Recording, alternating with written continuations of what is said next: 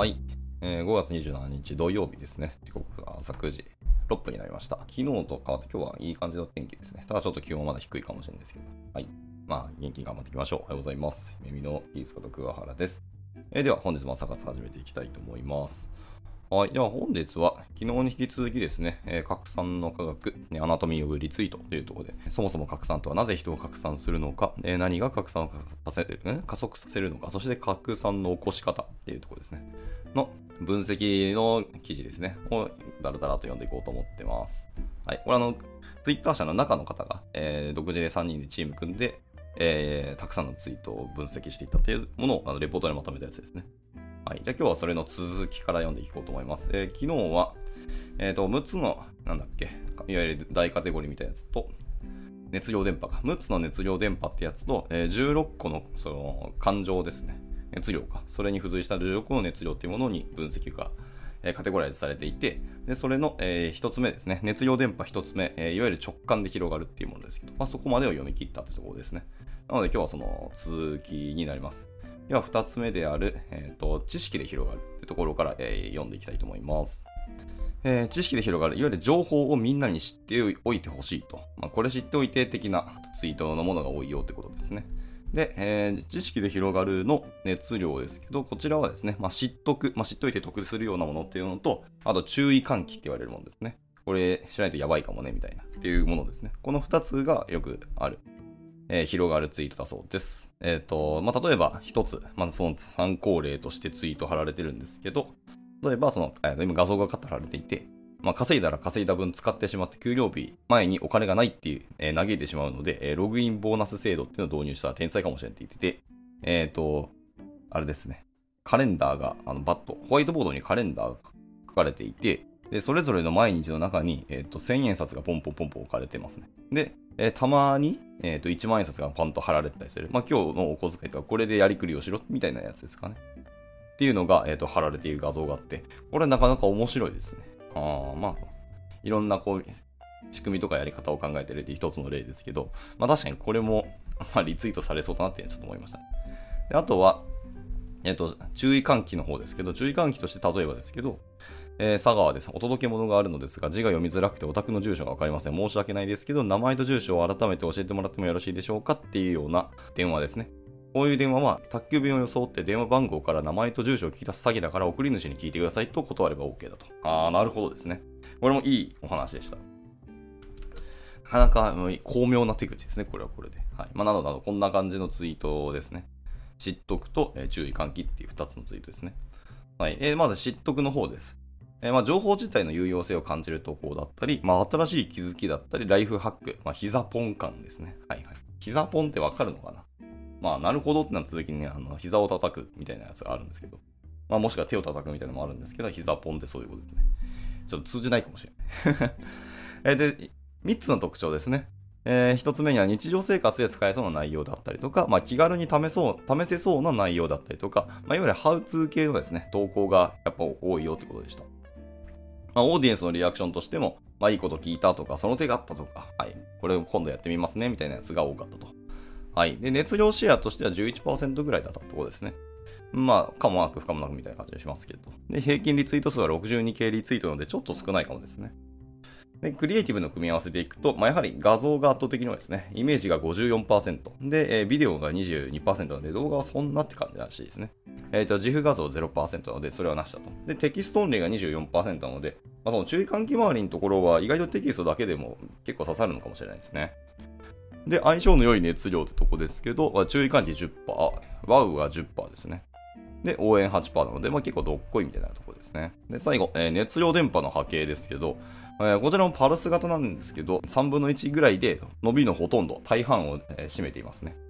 で、えー初速もそんな高くないです。初速高くないんですけど、とはいえ初速でちょっと跳ねた後、えーそれが微妙に維持して、ギューンと緩やかに下がっていくというような感じのパルスですね。まあ、知得を判例するトピック例としては、大体まあ覚えておく、使います、捨てる、違う、センスとか、まあ、これなかなかいいね、みたいな、そんな感じの、えートピックが多かったってころでした。では続いて、えっ、と、注意喚起の方ですね。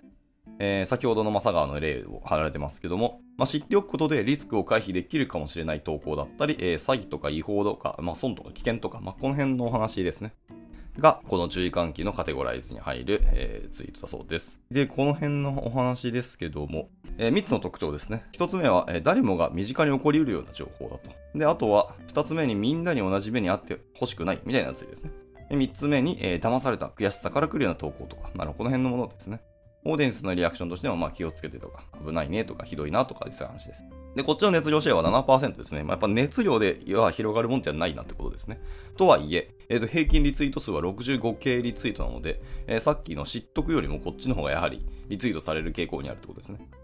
で、クリエイティブの組み合わせも、えっ、ー、と、イメージ、画像が46%で、えー、動画16%、えー、 GIF 0%で、テキストが、オンリーがですね、テキストオンリーが37%なんで、やっぱテキストオンリーでも結構伸びるってことですね、これは。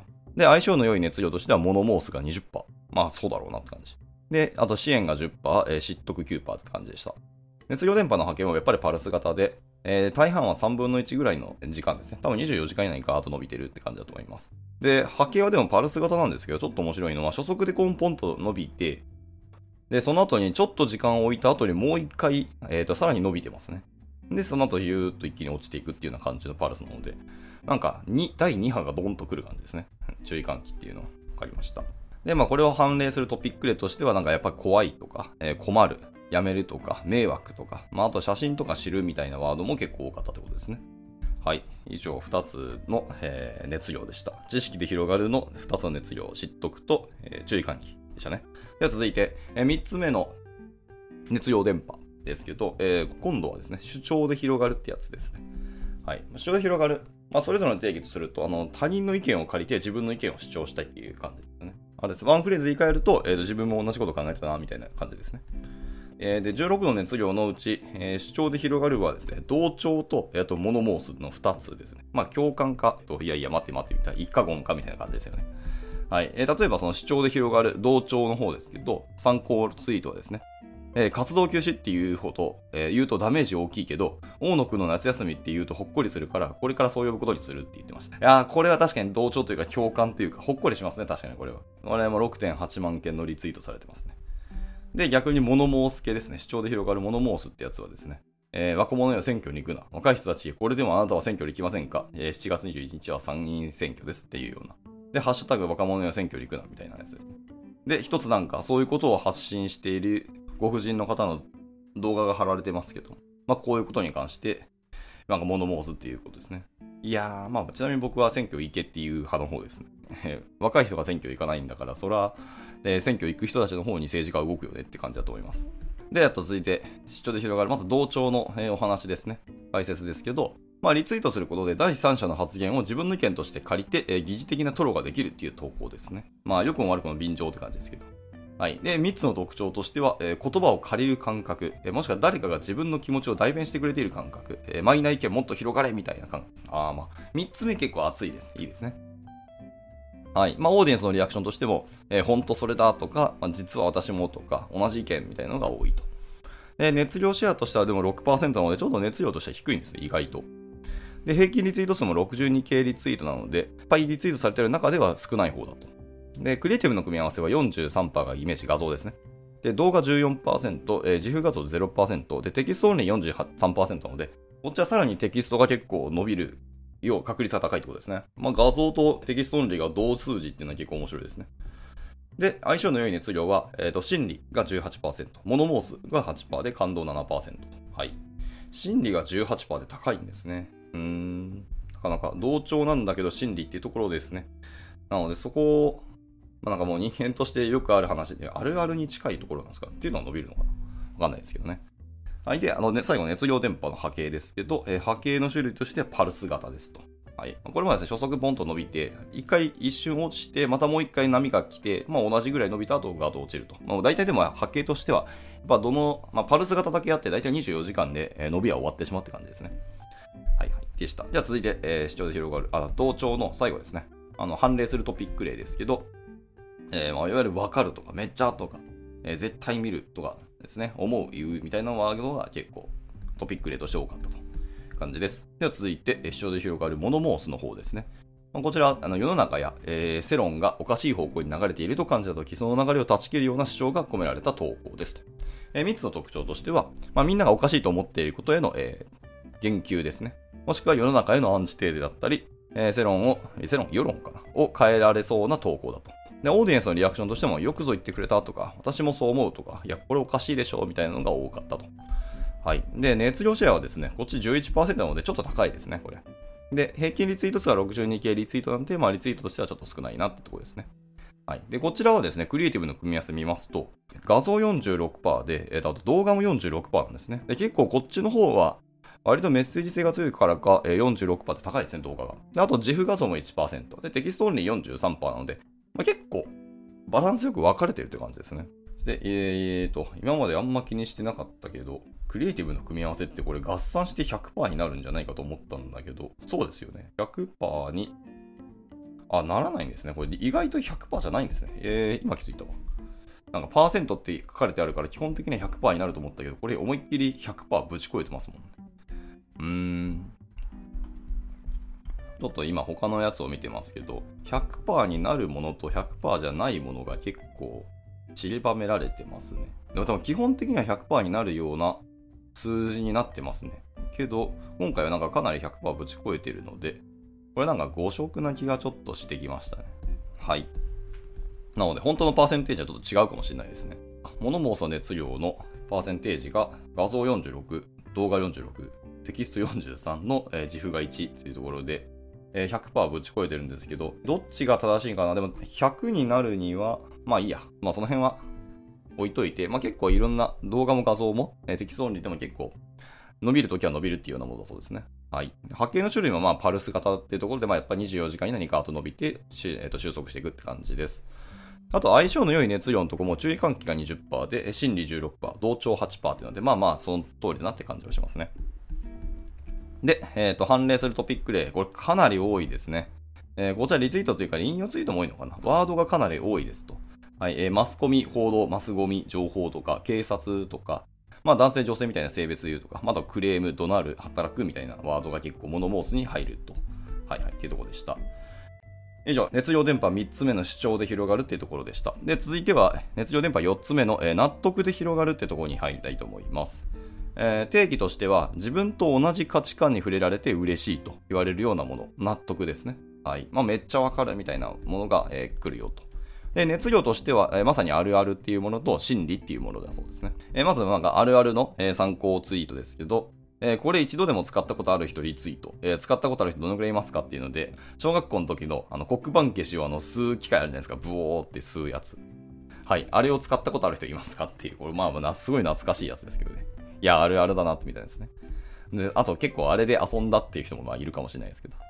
で、あとはあの心理の方ですね。納得で広がる心理の方ですけど、えー、ツイッターを覗くとき、ツイッターを覗いている場合ではないのだっていう あの、ツイート動画、例としてられてます。ちなみにこれはですね、書道家の方かな、この人。書きチラシっていうあのアカウントですけど、すごい達筆な字でノートに書かれたものを写真に撮ってあのツイートされてるんですけど、いや、面白いですね。ツイッターを覗くとき、ツイッターを覗いている場合ではないのだ。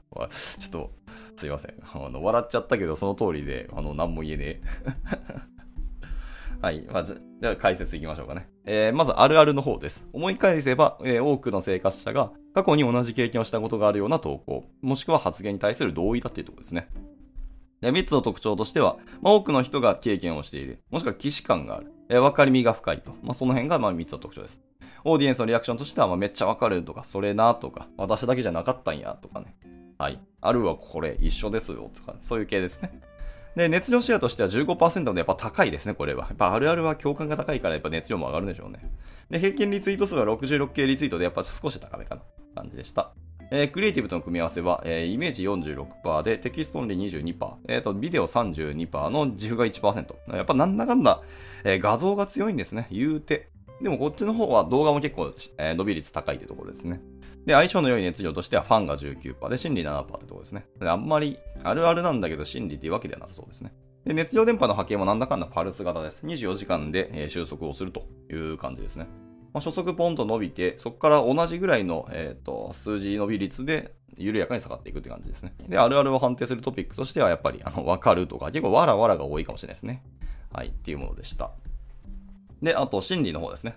え、心理の方は、え、自分自身では気づいていなかったけど、言われてみれば大きくうなずき、うなずきたくなるような投稿っていうのが心理です。え、3つの特徴ですけども、まあ、みんなが潜在的に思っているような内容だったり、え、誰もが言語化できなかったものを言葉に、え、している投稿だったり、はい、言えてみようだな、みたいなやつですね。この辺が、え、特徴でした。オーディエンスのリアクションとしても、まあ、やっぱ分かり分かりみが深いとか、まあ、いわゆる名言的なやつですね、とか、マジでそれなっていうお話ですとか、なるほどです。はい。で、熱量シェアと平均リツイート数はやっぱりちょっと低くてですね、熱量シェア7%です。で、さらに平均リツイート数も 62K なので、まあそんなでもないって感じですね。で、でもクリエイティブの組み合わせが面白いんですけど、画像が38%、え、動画9%、 GIF 0で、テキストオンリー53%なんで、やっぱ心理の方はテキストだけなんですね。が、えー、かなり伸びていると。これちょっと意外でしたね。はい。で、相性の良い熱量は、えー、同調とかモノモース、もしくはあるあるってとこ。で、熱量電波の波形もなんだかんだ、えー、こっちもパルス型なんですけど、えー、今までよりはちょっと初速ですね。が高いって感じですね。最大瞬間風速が一番最初に来てますね。ドンと来て、えー、ちょっと落ちつつ、まあ、ど緩やかに同じ水準でで、24時間が経ったらまたガンと落ちていくみたいなパルス型ですね。で、心理を判例するトピックとしては、書く、思う、言うとか、まあ、言う、聞くっていう、いわゆる五感系のツイートというか発話の方が多いんですね、これは。なるほどでした。じゃあ続いて、えー、6つの熱量電波、5つ目ですね、えー、声援で広がるってやつです。えー、定義としては、えー、誰かのもしくは何かの力になりたい的なツイートが多いと。はい、パワーを届けっていうようなあの言い換えが多いよってことですね。えー、で、熱量としてはですね、えー、応援するっていうものと、あと支援をするっていうものですね。まさに声援で広がるっていうものですけど。まずじゃあ応援の参考ツイートですけども、えー、こちらもやっぱり画像が1枚貼られていて、オリンピックのあれですね、あの、表彰台の写真ですけども、えー、行は地元江東区で初めてのオリンピックで金メダルを取れました。今でも信じられないくらい嬉しいです。皆さんサポートしていただきありがとうございますと。また新しいスタートチェーン立ったと思います。これからも頑張りますっていうのが、すいません、どの競技と何の選手かすいません、僕が存じ上げてないんですけど、はい、えー、ある日本人選手の表彰台の写真でした。で、この人は、しかもまさにこの人があの金メダルで真ん中に立ってて、それの写真って感じですね。で、他には、えっと、支援の方ですけども、こっちの参考ツイートはですね、こっちの画像なんですけど、鉄瓶が IH で使用可能だと、えー、各製造元やお店で積極的に PR してるはずなんだけど、まだまだ知らない方が多いのでバズってほしいというところで、はい、まさにあの鉄瓶が IH でこう温められている2つの画像が貼られていますね。いや意外とガスコンロだけだと思ったら普通に IH 使えるんですね。まあまあ、それは火に耐えるから IH も耐えるんかなと思ったけど。電気にも耐えるんですね。まあさすが鉄だって感じです。まだこんなようなツイートですね。はい。じゃあ一つ目の、えっと、声援で広がるの応援の方ですね。えー、と分析いきますけど、まあ、リツイートすることで、まあ、好きな人だったり、え、コンテンツの応援につながるような投稿ですと。えー、特徴としては、やっぱ特定のファンが存在するとか、ファンの熱量が高いとか、まあ、好きすぎて力になりたいみたいなのが多いと。まあ、オーディエンスのリアクションも、いわゆる頑張れとか好きだよとか、ずっとついてきますみたいなのが多いってことですね。で、熱量シェアと平均リツイート数はやっぱり高いですね、こちらも。えー、熱量シェア14%のでかなり高い方です。で、平均リツイート数も 69K リツイートですね。なので、もうちょっとで 70K いくっていうところでかなり高いですね。はい。で、えー、クリエイティブの組み合わせをですね、イメージ55%、えー、ビデオ、動画が15%で、 GIF 0%で、テキストオンリー30%なので、まあ、圧倒的画像がシェア取ってますと。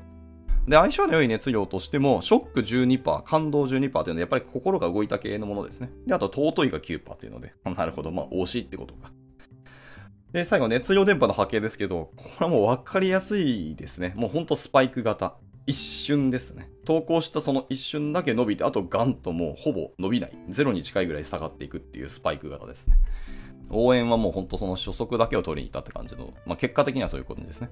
で、応援を判例するトピック例としては先ほどの通り、まあ、やっぱ大好きとか嬉しい、ありがとうとか、まあ、純粋にやっぱり応援っていうワードが出てくるとかですね。あとはお疲れ様系もやっぱ多いんですね。感動ありがとうみたいなやつですけど。が応援するトピック例として多かったよってことですね。で続いて、えっ、ー、と、支援の方です。えー、まあ、リツイートすることで、まあ、誰かの、えー、何かの助けにつながるような投稿。これはまさにそのままですね。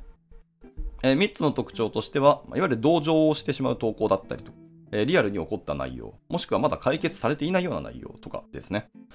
はい。で、オーディエンスのリアクションはですけど、まあ、やっぱりひどいとかかわいそう、みんなで助けたいみたいな、ちょっとネガティブスタートな投稿が比較的多そうな感じがしますね、これだと。で、熱量シェアと平均リツイート数ですけど、熱量はやっぱり高くないと。熱量シェアは4%でかなり低い方です。ですが、えっ、ー、と、やっぱその同情というか、やっぱ応援したい系というところで、平均リツイート数は78系リツイートでかなり高いですね、これは。なるほどでした。で、クリエイティブの組み合わせですけど、えー、イメージ、画像が36%、で動画が12%で、 GIF が1%、テキストオンリー51%なんで、結構テキストが伸びるんですね。で、相性の良い熱量ってとこも注意喚起9%、このモノ申す6%の応援5%ってとこでした。まあまあ、この辺はその通りって感じがします。で、熱量伝播の波形も基本パルス型ですね。だこっちは24時間かなまあ、ざっくり僕のあの目で読んでますけども、えー、12時間から18時間ぐらいまでですかね。やっぱまず初速ドーンと伸びていって、で、も12時間18時間で、えー、一旦落ち着くんですけど、でもゼロまでじゃなくて、ちょっとある一定量の水準まで落ちると。で、それが少し続いて緩やかに下がっていくようなパルス型ですね。でも大体まあ24時間で収束はしてるんですけど、まあ、12時間ぐらいでガーンと伸びて、そこから維持されて、まだ24時間で落ちていくって感じですね。もう第2波が来るって感じではないんですけど、1回リツイートされてから、まあ、いろんな人が緩やかに、えー、見てて、で、最後落ちていくって感じなんですね。で、支援を判例するトピック例としては、意外と寄付とか募金、もしくはお願い、えー、困る、思う、頑張る、応援みたいなワードが結構出てくるって感じです。はい。じゃあラストですね。熱量電波6つ目、欲求で広がるってところですね。まあ、定義としては、え、自分の欲望を満たしたいという、まあ、そんな、まさにそうですね。欲しいとかやりたいみたいな感じですね。っていうようなものが多いと。で、熱量としても、いわゆる want、欲しいってやつですね。物が欲しいみたいなやつです。あとはインセンティブですね。はい。っていうのが、えー、熱量でした。はい。で、一つ目、えっ、ー、と、ウォントもですね。えー、参考例のツイートですけど、これちょっと俺も欲しくなっちゃったな。コーヒー牛乳のグラスの写真がパッと貼られていてですね。えー、まずコーヒーだけ入れると、ガラスのグラスに、えー、コーヒーの白文字が見える。コーヒー自体は黒いから、それと、えっ、ー、と、コントラストで白文字のコーヒーという漢字が見えると。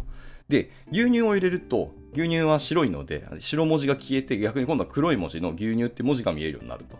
で、コーヒー牛乳を入れると、コーヒーと牛乳両方見えるようになるっていう、このグラスですね。これ、確かにちょっと欲しくなりますね。ちょっとこれ画像マジで見てもらったらいいなって感じですけど。っていうのが、えっ、ー、と、ウォント、えー、のツイートでした。で、もう一個の方ですね。もう一個の方はインセンティブですけど、まあ、インセンティブはや、やっぱりあの業者というか、メーカーの方が出されているツイートですね。今回はローソンさんの、えー、公式ツイートですけど、えー、フォローリツイートで10日間連続、えー、毎日1万名様にふんわり生地とクリームの絶妙なバランスプレミアムロールケーキが当たりますっていう。えー、2日目は2月10日10時59分までっていうので、はい。えー、画像と、これ画像じゃないですね。これは自負かか動画かなっていうのと、えっ、ー、と、ツイートってところでした。えー、で、これですけども、まあ、一つずついきますけど、まず、ウォントの方です。えー、リツイートすることで手に入る可能性っていうのはないんですけど、欲しい、またはしたいと思わせるような投稿ですね。で、3つの特徴としては、えー、みんながまだ気づいていない興味をそそるようなものとかこと。あとはリツイートで手に入るわけではもちろんないと。で、画像でのインパクトもすごく重要ですと。まあ、オーディエンスのリアクションはまさに欲しい、やってみたい、買いたい、すごくいいな、みたいな、素敵っていうのが多いと。で、熱量シェアは2%なんで全然少ないんですね。で、平均リツイート数も66系リツイートというところで、まあ、やっぱり自分ごとになかなかしづらい、でもやっぱりツイートしたいみたいなところを喚起させるようなものですね。で、クリエイティブとの組み合わせは、まあ、やっぱ圧倒的に画像ですね。が61%。すごい高いです。で、動画が28%でちょっと低いなと。で、 GIF はもう完全0%。で、テキストオンリーも11%ってことでした。で、えっ、ー、と、相性の良い熱量は応援とか知っ得とか Wow で、これ全部4%ずつなんで、もう本当に同着って感じですね。で、えーと、熱量伝播の波形ですけど、波形の種類はやっぱりパルス型なんですけど、えー、まあ、24時間でやっぱ収束するのはそうなんですけど、これもやっぱり初速ドーンと伸びて、そこからもずっと緩やかに右肩下がりで落ちていってるというような感じですね。はい。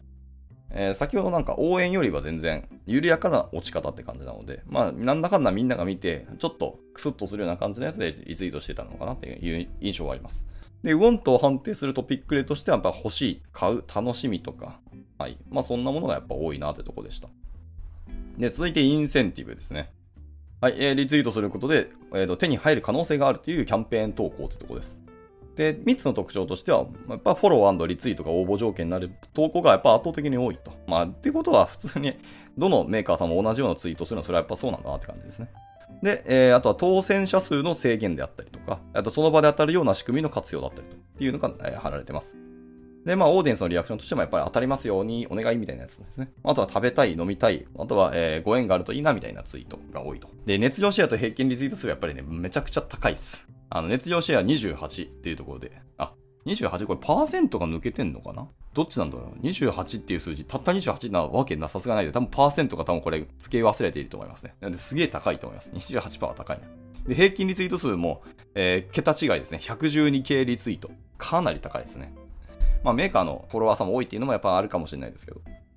いや、さすがって感じですね。やっぱみんな、インセンティブはそれはみんな欲しいよねっていうところなんでしょうね。えー、まあ、現金だなと思いつつ。あと、クリエイティブの組み合わせですけど、えー、画像41%、えー、動画34%、で、 GIF も7%、テキストオンリー18%なので、やっぱこの辺はやっぱ目に見える、えー、ものですね。絵が欲しいんだろうなってとこでした。で、相性の良い熱量なんですけど、インセンティブは熱量狂気の調査対象外としているそうですね、これは。まあ、やっぱさすがにインセンティブは分かりやすいからかもしれないです。で、えー、熱量伝播の波形は、やっぱこうスパイク型ですね。ほんと初速ですね。ツイートしたほぼ1、2時間ぐらいかな。で、ガンと伸びて、そこから一気にもうほぼゼロまで落ち着くっていうような感じです。完全スパイク型ってことでした。で、欲求で広げインセンティブの、えっ、ー、と、関連するトピックはもう完全にフォロー、プレゼント、何万円当たるキャンペーンみたいな、もう直接的ですね、これは。はい、っていうものでした。以上、えー、6つの熱量電波、直感で広がる、知識で広がる、主張で広がる、えー、納得で広がる、声援で広がる、えー、欲求で広がる。あと熱量ですね、16個の熱量。まあ、バーッと読んできましたけど、一旦今ので以上、えっ、ー、と、分析、単純な分析というところで終わりではありますね。で、1300リツイートを超えるツイートでは、やっぱりインセンティブ、ワウ、ファンっていうものが、えシェアの過半数を占める結果になりましたと。はい。インセンティブ以外でいくと、ワウが23%のシェアですね。ファンは23%だけど、ちょっとだけ少ない感じですね。で、あとは応援が14%。あと、まあ、癒しが13%、嫉得11%というところなので、はい。まあ、その辺の、えー、シェアっていうのがやっぱり過半数を占める結果になりましたよ、というところですね。やっぱなんだかんだだからシェアするものの、やっぱ大半は直感で、えっ、ー、と、シェアするっていう、まあリツイートするってものが多いと。あとはまあやっぱ応援も確かに高かったですね。応援が、えっ、ー、と、14%ですね。癒しっていうやっぱ画像系？まあ大体猫とか動物系とかあと赤ちゃん系のですね、癒しが13%。で、あと知っとけば得するようなものっていうところですね。まあこれやっぱりまあ、あの、なんでしょうかね。コロナ禍でインターネットに触れる時間とか量が人も増えたっていうのは正直裏にあると思いますけど。であとは平均リツイート数ですね。熱量ごとの平均リツイート数ですけど、えー、シェアの大きさに関係なく、どの熱量でも平均6万リツイートは大体超えていて、えー、熱量に優劣などなく、等しく拡散を刺激するファクターであるっていうのは、あの、言えるなっていう風な分析になりましたと。まあ、一応、インセンティブ以外のトップ5を見ますと、えー、ショックが 82K ですね。で、続いて声援、あ、支援ですね。支援が 78K。で、応援が 69K。えー、尊いが 67K。癒し 66K というので、癒し強え癒し強いですね、本当に。さっきの、えー、熱量シェアのところも癒し入ってましたし、平均リツイート数もやっぱり癒しトップ5に入ってるところで、癒しが本当強いところですね。なので、やっぱり、あの、赤ちゃんと動画、えー、動物系で、とにかくフォロワー数を増やしたい人っていうのは、そっちをどんどん画像を貼っつけて、あの、シェアするっていうのは、まあ、戦略的には一つありかもしれないですね。まあ、あと大体そう、YouTuber の方でも、動画系の、えー、動物の動画を流す方とか、結構多いんですけど、やっぱり、なんだかんだ見ちゃいますからね。あれも癒されるしっていうので。はい。でも、あとはやっぱショック系のものが多いんですね。なんだかんだ言う。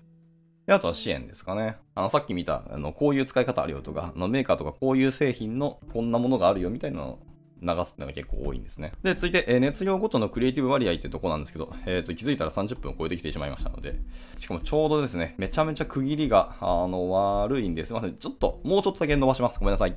で、熱量ごとのクリエイティブの割合ですけど、えー、全体傾向ではやっぱ画像付きが多いか、え熱量ごとに表現方法の異なりっていうのが見受けられました。例えば、癒しは動画、え心理、モノモース、同調などはテキストのみの表現がやっぱりメインになるというので、まあ割とそのカテゴライズとものが増え分けられているので、自分がどのカテゴリーで、えーと、ツイートしたいとかの、えーと、発信をしたいかっていうに応じて、え、テキストだけにするか画像をつけるかみたいなのは選んでいただいてもいいのかなっていうところですね。わかりました。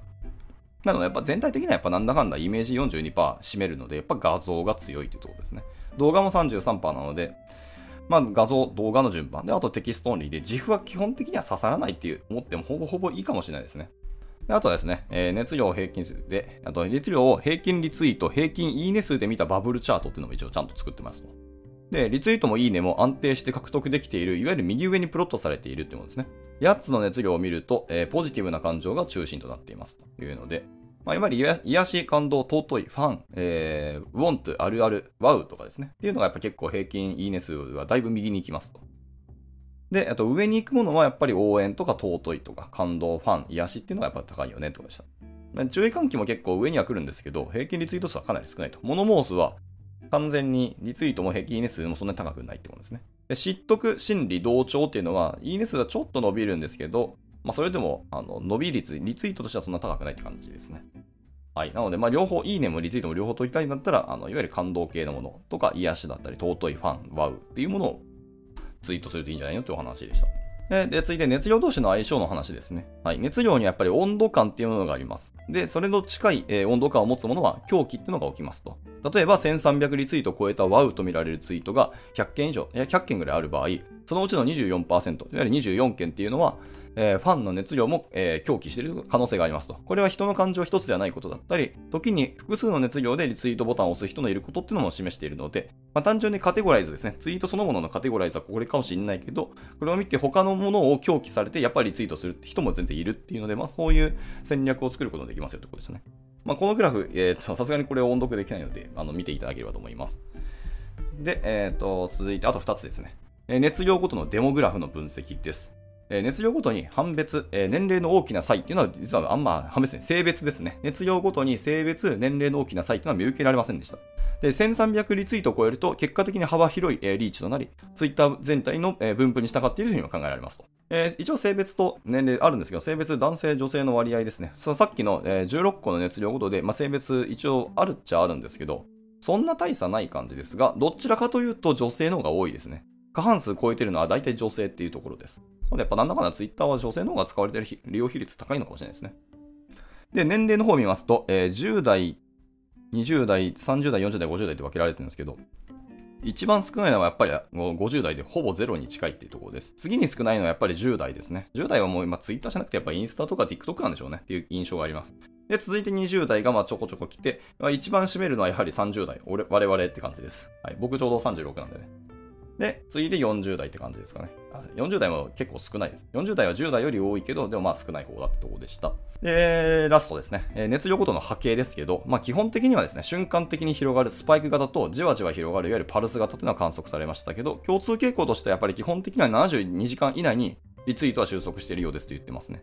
えー、72時間以内に収束と言ってますけど、えー、と基本的にはパルスとか、えー、スパイク、つまり瞬間ですね、初速の瞬間風速を取ってるっていう感じがあるので、もっと言うと24時間でやはり伸び率はほぼ落下傾向にあるっていうか落ち着く感じがほとんどだと思いますね。以上というところで、2つ目の、アジェンダとしては2つ目、ホワイですね。なぜ人は拡散するのかっていうところまでは、えー、これで終了にしたいと思います。で、ちょっと長くなりましたけど、明日以降はですね、アジェンダ3つ目の What ですね。何が拡散を、えー、加速させるかっていうところです。を読んでいきたいと思いますね。で、多分、スクロール的には、あともう2回かなで終わるんじゃないかと思ってますので、また、あの興味あれば聞いてみていただければと思いますし、まあ、皆さんの方でも自分で見ていただくのも全然いいと思うので、はい、っていうところでした。では、えー、今日の朝方はここで終了したいと思います。えー、土曜日の朝から大変ありがとうございました。えー、今日はね、俊平さんですね、ご参加いただきありがとうございました。じゃあ、また土日ですね、のんびり休んでいただければなと思います。じゃあ、終了したいと思います。お疲れ様でした。And now, a short commercial break. 現在、エンジニアの採用にお困りではありませんか？候補者とのマッチ率を高めたい、辞退率を下げたいという課題がある場合、ポッドキャストの活用がおすすめです。音声だからこそ伝えられる深い情報で、候補者の興味関心を高めることができます。株式会社ピトパでは、企業の採用広報に役立つ、ポッドキャスト作りをサポートしています。気になる方は、カタカナでリトパと検索し、X またはホームページのお問い合わせよりぜひご連絡ください。